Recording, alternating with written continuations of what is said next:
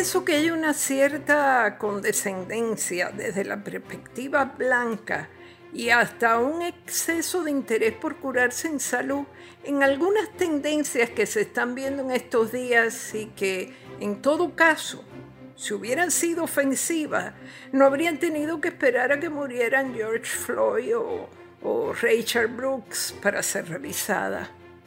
Imposible, imposible entender por qué hay que cambiar el logo de On Jemima, ni por qué hay que eliminar la cara de Uncle Benz Alguien me dijo, no sé si será cierto, que están pensando en suprimir la mamá Inés de la promoción del café Yaucono. Eso no es combatir la desigualdad, ni, ni ayudar a mitigar el frenético disloque de algunos sectores racistas en los Estados Unidos, lo mismo que en Europa. En Europa condenan a los africanos, a los inmigrantes de cualquier nacionalidad a la marginación. A mí me parece una forma bastante cómoda de ganar indulgencias con escapularios ajenos, vetando las caritas de Onye Maima y Uncle Benz. Bajo los mismos principios, yo invito a esos puristas, a que a esos guardianes, mejor dicho, de la pureza idiomática, a que observen los envases de los perfumes, los que son para hombre y los que son para mujer, las botellitas, las promociones, tantas veces sexistas, pero bueno,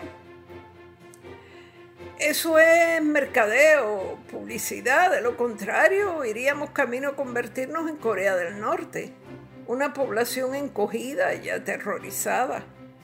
Esta semana salió en la televisión una socióloga que fue avisándonos punto por punto de las palabras o frases que hay que prohibir.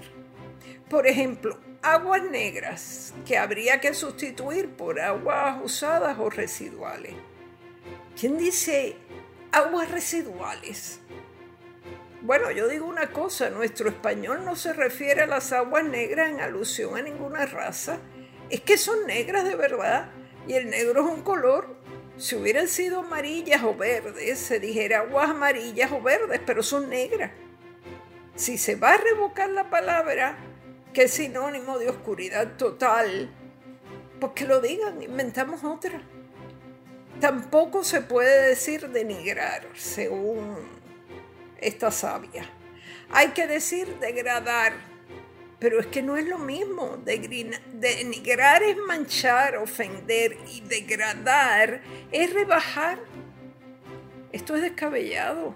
Nos combina a que no digamos que tenemos un hambre negra, sino hambre sin adjetivo ni puede decirse que uno trabajó como un esclavo. ¿Pero por qué? ¿Dónde está la ofensa si al contrario la expresión subraya la laboriosidad de los oprimidos? Pero además los esclavos a través de la historia no fueron solo los africanos, los hubo chinos, los hubo circasianos, que eran blancos. A última hora me entero de que hay un reclamo para que se elimine la imagen de una india nativa americana de una famosa marca de mantequilla. Y puestos a sacar del mercado logos o paquetes, hay que revisar desde licores hasta, hasta productos mexicanos que incluyen en sus etiquetas imágenes de charros y estereotipos diversos. El arroz el mago por ejemplo, no tiene un mago en su paquete, sino, sino un indio sikh vestido como los sijes, que bastante discriminados han sido.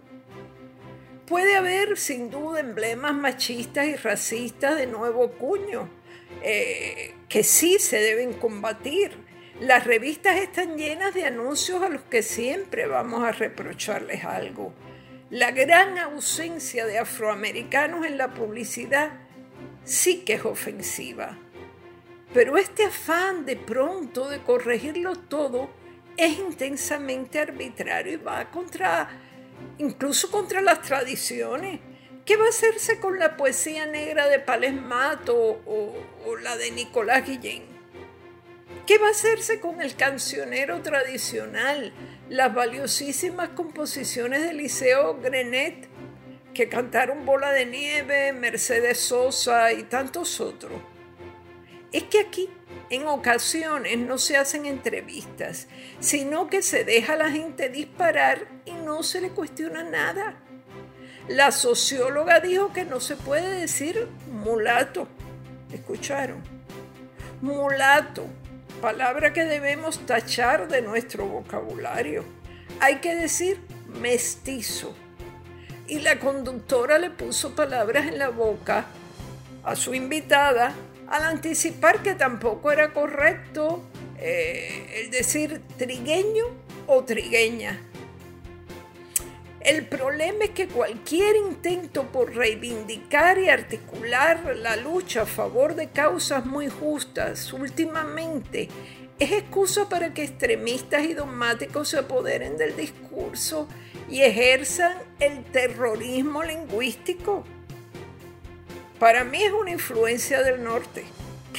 No es más nada que eso del puritanismo colonial que no tiene nada que ver con nuestra idiosincrasia. Esto ha sido Maldita Montero. Hasta la próxima semana.